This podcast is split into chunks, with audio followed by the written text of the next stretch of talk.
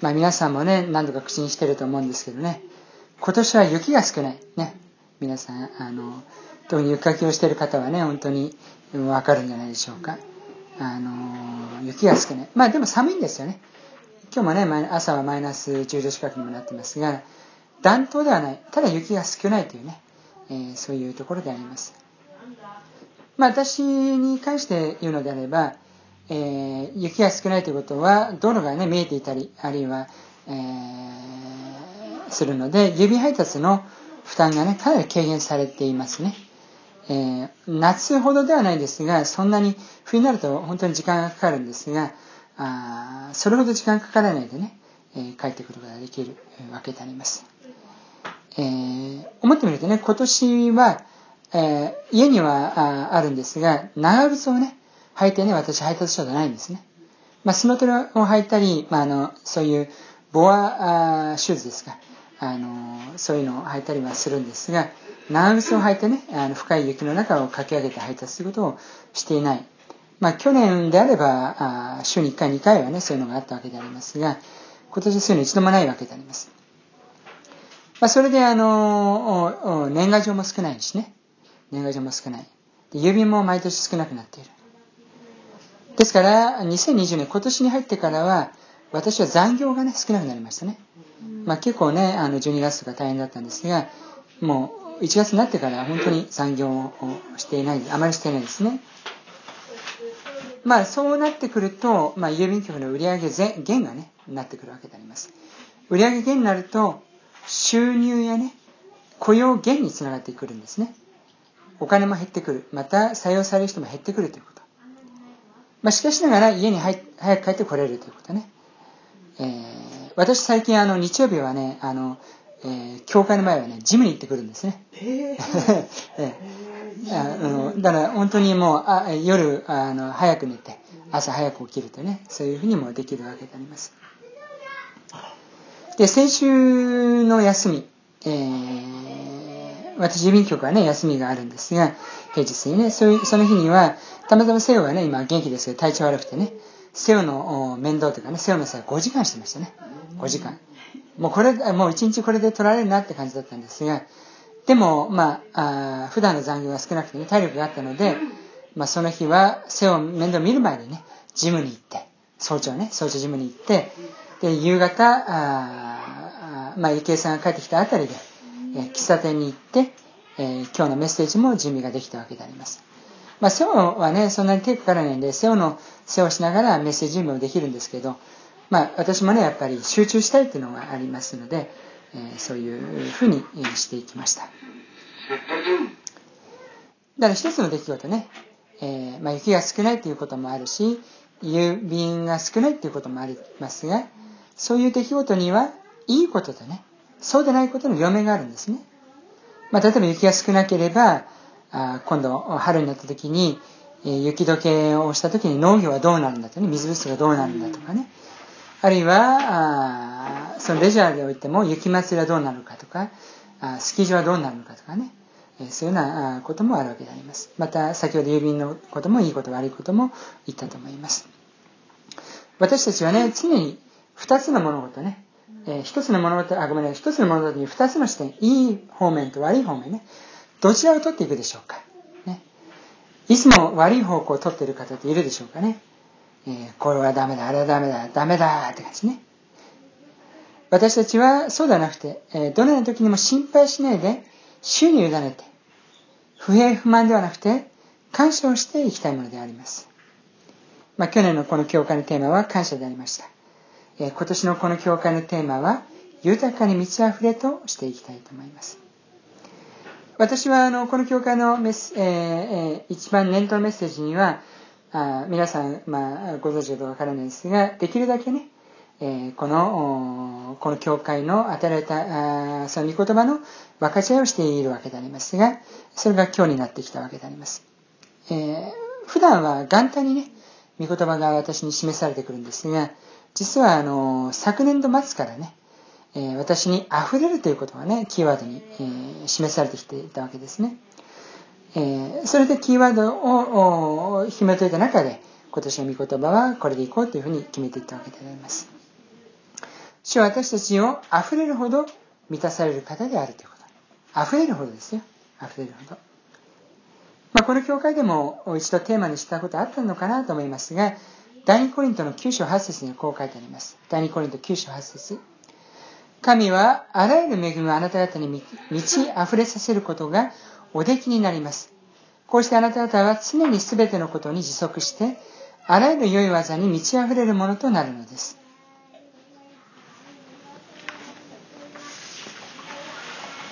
私たちは主に使われるものであります。まあ、先週少しだけ私もお話しましたが、私たちは主に使われますが、雑巾じゃないですよ。私たち雑巾じゃない。汚いものでね、汚いものを拭く。えー、そういう、まあもちろん洗ってますから、雑巾自体も必ずしも汚いわけではないですが、絞られて絞られてね、ギューってして乾いて乾いて、そうやって物を拭いていく。ね、汚れを受け取っていくっていうものではなくて、イメージとしてはね、器として捉えてほしいですね。コップ、杯。えー、そういうものであるということをね、私たち。まあ、陶器師、主は陶器師ということもあります。私たちは器である。ね、そういうところでありますが、一箇所開かなくていいですが、お願いしますね。第二手モテの2章、えー、20、21。第二手モテ、えー、2章20、21。まあ、器ということが書いてあるんですね。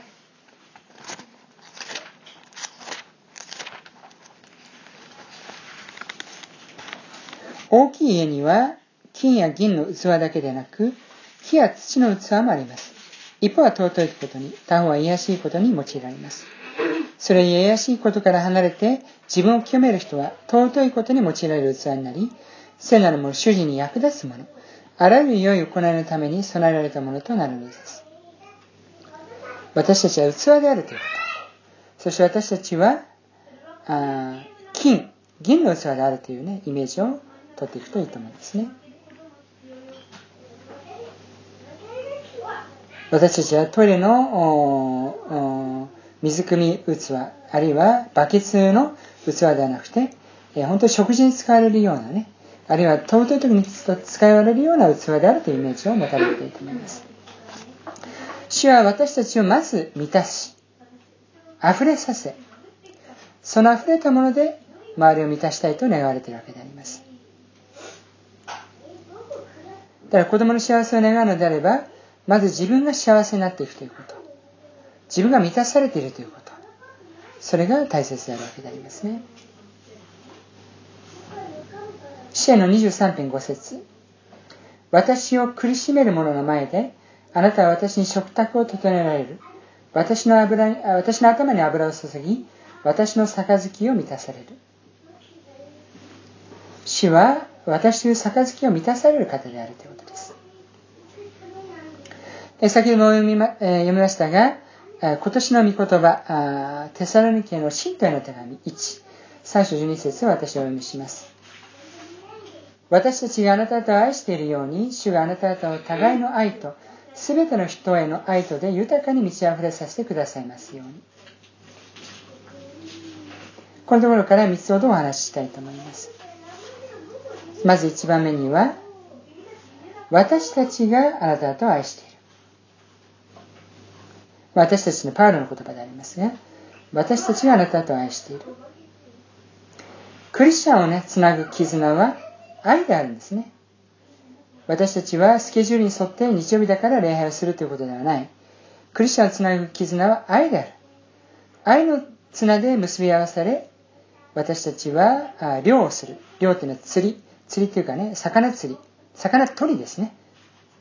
人々をキャッチしていく。えー、まあ、そういうことであります。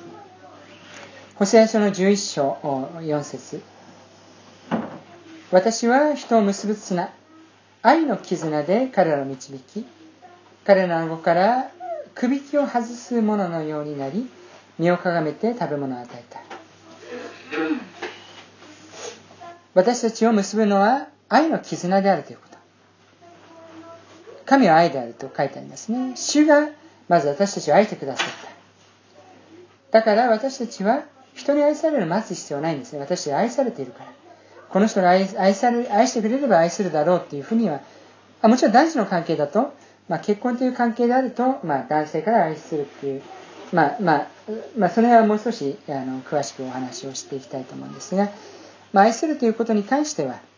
私たちは能動的主体的であることは大切なんですね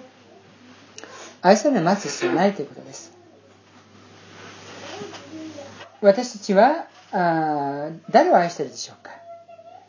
ある人は地域の方々を愛しある人は遠くの方々を愛します。ある人はビジネスマンを愛しある人は学生を愛しある人は障害のある方を愛します。その愛は主から来るということ。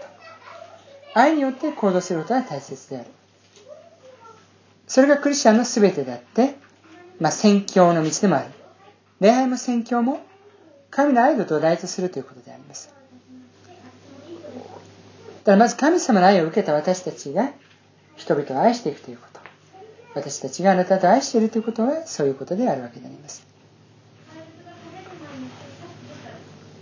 2番目互いないと全ての人へない互いないと全ての人へない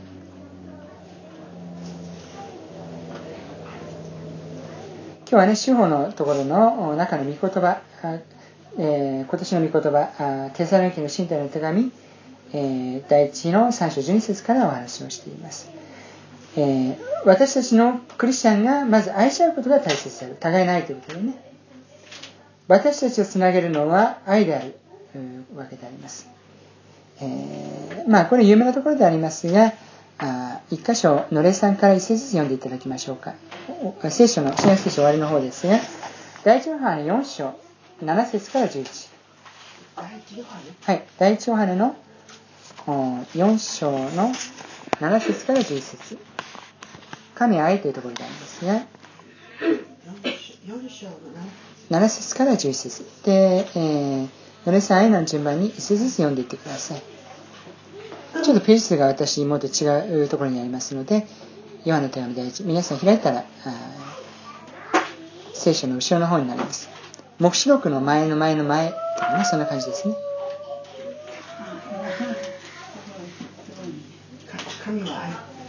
はい、ではお願いします。はい、神は愛。愛する者たち、互いに愛し合いましょう。愛は神から出るもので、愛する者は皆、神から生まれ、神を知っているからです愛のない者に神は分かりませんなぜなら神は愛だからです神はその一人子ユニスコをし、そのことによって私たちの命を育ててくださいました。ここに神の愛は私たちに示されたのです。私たちが神を愛したのではなく、神が私たちを愛し、私たちの罪のために、望みの供え物として御子を使わせられました。ここに愛があるのです。愛する者たち神がこれほどまでに私たちを愛してくださったのなら私たちもまた互いに愛し合ってくれる。ありがとうございます。神様の愛であり私たちも互いに愛するということが大切である。その愛によって私たちは全ての人を愛するわけでありますね。全ての人を愛する。皆さんできるでしょうか、まあ、敵を愛しなさいとイエス様はおっしゃっていますが、えー、クリスチャン私たち、まあ、教会というのは必ずしもこの教会堂ではなくて、私自身が教会であるわけでありますが、私たちは世の光として、えー、また旗を持っているわけでありますが、それは愛であるということ。愛が旗印。また愛の光であるということであります。えー、画家の2章4節にはこう書いてあります。私の上にたなびくあの方の旗印は愛です。神様の旗は愛の旗である。まあ、一般的な教会の皆さんね、シンボルは何でしょうか？十字架でしょうね。十字架をシンボルとしています。じゃあ、あのー、ゆきえさん、初代教会は何をシンボルとしていたでしょうか、うん、ちょっとね、あのよくあの車にあのステッカーを貼って、あ、そうです。それで分かりましたね。私もね、以前は貼ったりしてました。魚ですね。魚をシンボルにしていたんですね。まあ、どちらも主の愛を表しています。もちろん十字架というのは、先ほど言ったそのイエス様の十字架である。また魚というのも、本当に私たちは愛の綱を持って、魚を取っていくということ。私たちは全ての人を愛するでしょうか自分一人では無理ですね。神の十キリスト教会という一つの地域教会でも無理であります。しかしながら、キリストの花嫁である教会、今地上には20億いると言われているクリスチャンであれば可能であると思うんじゃないでしょうか。私が示されてね、促されて、まあ、これはあの、この教会は小さいですから、皆さんね、受け止めてくださいましたが、えー、教会聖書をね、変えるということは、そんなに小さいことではないんですね。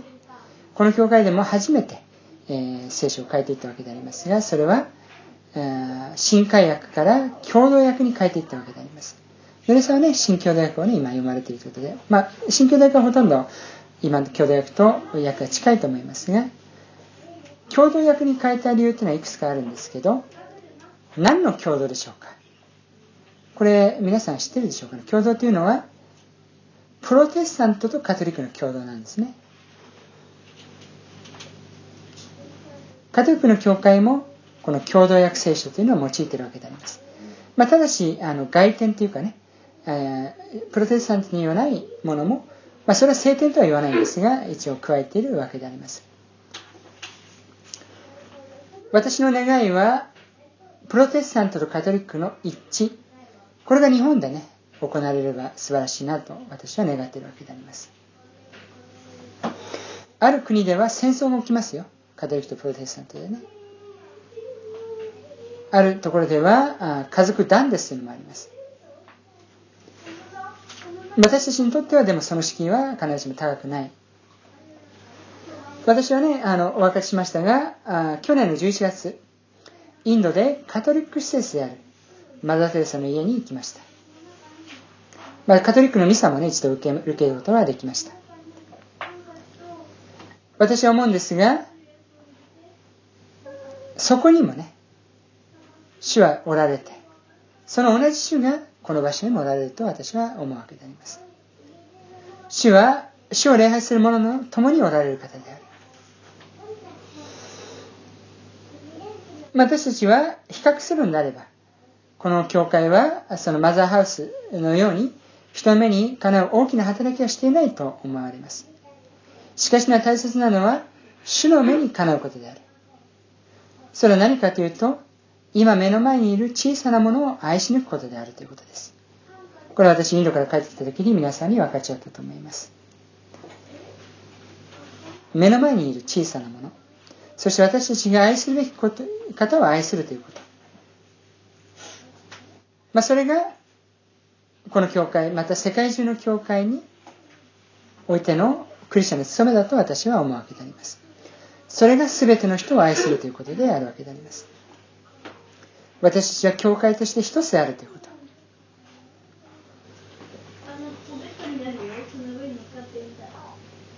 イエスを主とすることが私の救いの理由でありますから。えー、細かいところを私たちはあ本当にねその宇宙爆の住み付き合うという関係よりもイエス様を主として天国において天国には皆さんよく知っていると思いますがカトリックないですよ。プロテスタントもないし神の十キリスト教会という看板もないです。天国にはクリスチャンだけがいるということね。主を愛する者イエスを主とする者だけがいるという場所であります。私たちはそれをこの地上において見ていくことができるわけであります。3番目豊かに満ち溢れさせ主の愛は無尽蔵である泳げるほどの大河のようであるということ、まあ、エゼキエル書に書いてありますねくるぶしでもなく膝まででもなく泳げるほどの大河神様の愛はちょろちょろじゃないんですよ私たちを流し、えー、もう本当に全部流すようなねそのような大河であるということその大きな愛を私たちは器として受け取っていくことが大切なんですね。私たちはないものを人に与えることはできません。まず神様から愛を受けて愛に浸って愛に満たされて溢れることが主の願いであるということ。神様愛を追い求めなさいとおっしゃっています。最後に一箇所を聖書を読みします。ヨハネの7章37、38。まあ、有名なところでありますが、私たちは、その大河、大河が心にもあるということ。それをこのところでイエス様がおっしゃっています。7章の37、38。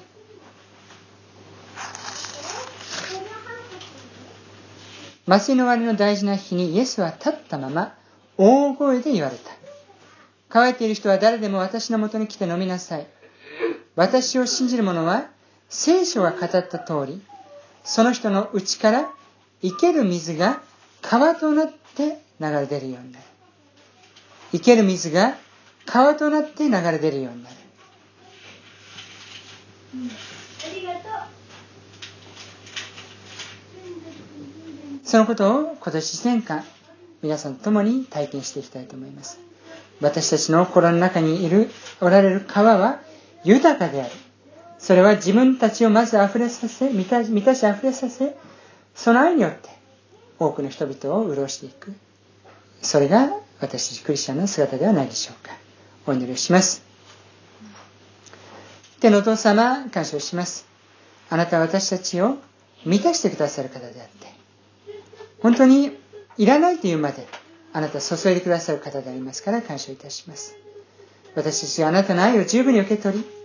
そしてそれを本当に杯として受け取っていくことができるように助けてくださいますように。今年2020年、まあいろんなことがあるかもしれませんが、あなたに祈り感謝し、また喜びつつ生きていくことができますように、